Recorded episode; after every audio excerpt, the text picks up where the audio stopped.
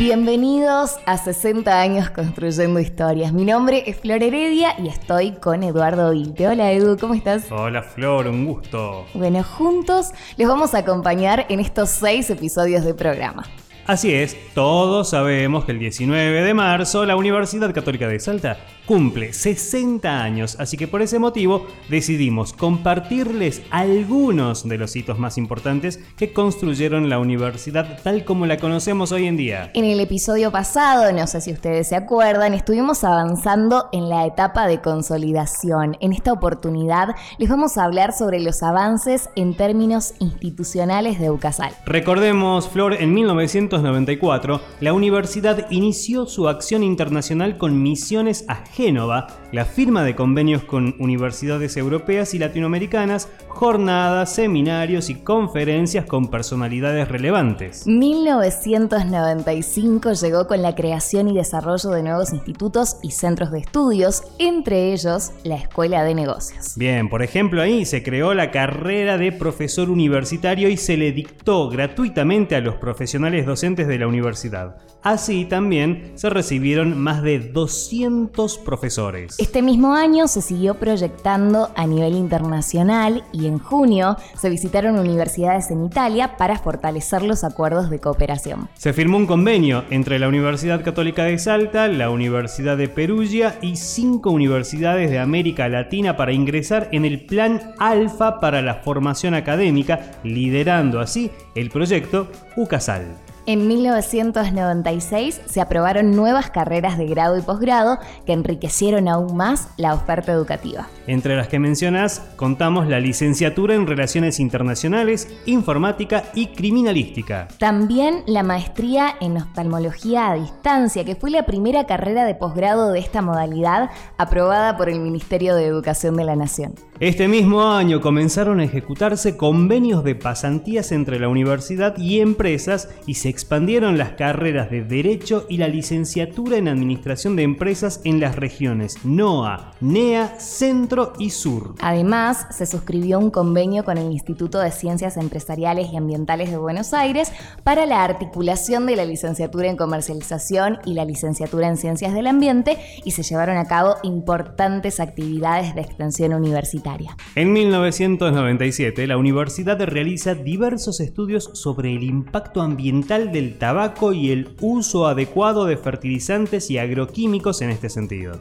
Este mismo año se entrega el primer trabajo pactado con la Municipalidad de Salta para realizar el plan regulador de la ciudad titulado La ciudad de Salta, características sociodemográficas y su relación ambiental. En 1998 se incorporó en Bahía Blanca la delegación número 42. Actualmente es una sede muy bien posicionada por el boca en boca y la experiencia que ofrece como unidad educativa. En ese mismo año se aprobaron otras carreras de grado como diseñador de interiores y la licenciatura en comercialización. También nuevas carreras de posgrado como el magíster en educación y en comercio internacional. Vamos al año 1999. Allí empezó el crecimiento masivo del sistema de educación a distancia. Finalmente se concretó el desarrollo del sistema virtual mediante convenio con la empresa Campus Satelital que permitió la vinculación vía satélite con todos los puntos geográficos del país. Actualmente contamos con más de 100 sedes en todo el territorio argentino. Se creó también la editorial Eucasa con el fin de publicar los trabajos de docentes e investigadores de la universidad.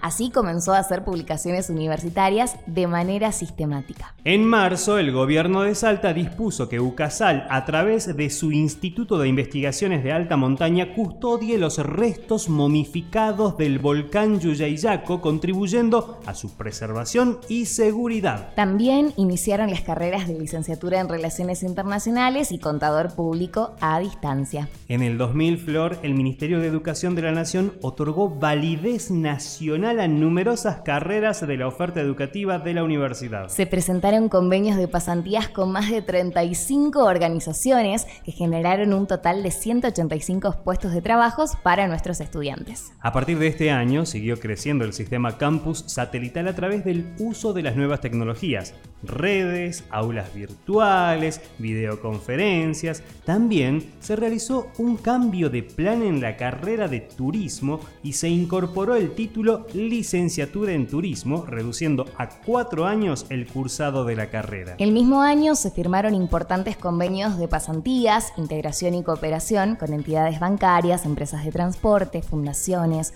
organismos públicos, entidades públicas y otras instituciones educativas de excelencia. En 2002, un equipo de especialistas en software de la universidad fue convocado para capacitar a administrativos y docentes de San Luis. Y esto, Edu, fue en el marco del proyecto Autopista Informática, que conectaba a todo el territorio mediante fibra óptica. Estos profesionales realizaron un trabajo de alfabetización informática en todo el despliegue territorial de la universidad. También este año se inauguran las instalaciones de la Delegación de Neuquén y de la Delegación de San Luis. Además, la Escuela de Servicio Social llevó a cabo la jornada Trabajando por el Desarrollo Humano, donde se realizó entrega de 60 viviendas a familias para evitar el desarraigo y la migración de los pobladores rurales. Y llegamos al 2003, Edu, la universidad cumple 40 años. Se concretaron convenios con más de 50 empresas entre las que se encuentran productoras, medios de comunicación, hoteles, agencias de viajes, fundaciones y otros organismos públicos. Para esa época, Flor se preparó un nuevo plan de inversiones en edificios, libros, tecnología y equipamiento. La institución presentó la carrera de secretariado ejecutivo para que el personal administrativo pueda formarse gratuitamente, lo cual facilitó la formación integral de los trabajadores, impactando positivamente en sus respectivas tareas. Esto logró un cambio de gran trascendencia en la universidad. También se llevó a cabo el Congreso Iberoamericano de Derecho Civil, organizado por la Facultad de Ciencias Jurídicas, en homenaje al doctor Trigo Represas, y comenzó a funcionar el Instituto de Investigaciones y Desarrollo Regional para la promoción y realización de investigaciones. En este año, la universidad pasó de tener 65 aulas virtuales a 105 en un momento incluso la cantidad de alumnos virtuales superó a los presenciales. Bueno, con esta buena noticia llegamos en este cuarto episodio. En el próximo les vamos a seguir contando la historia de la universidad, así que no se lo pierdan. Gracias por acompañarnos en 60 años construyendo historia. Nos encontramos la próxima. Así es.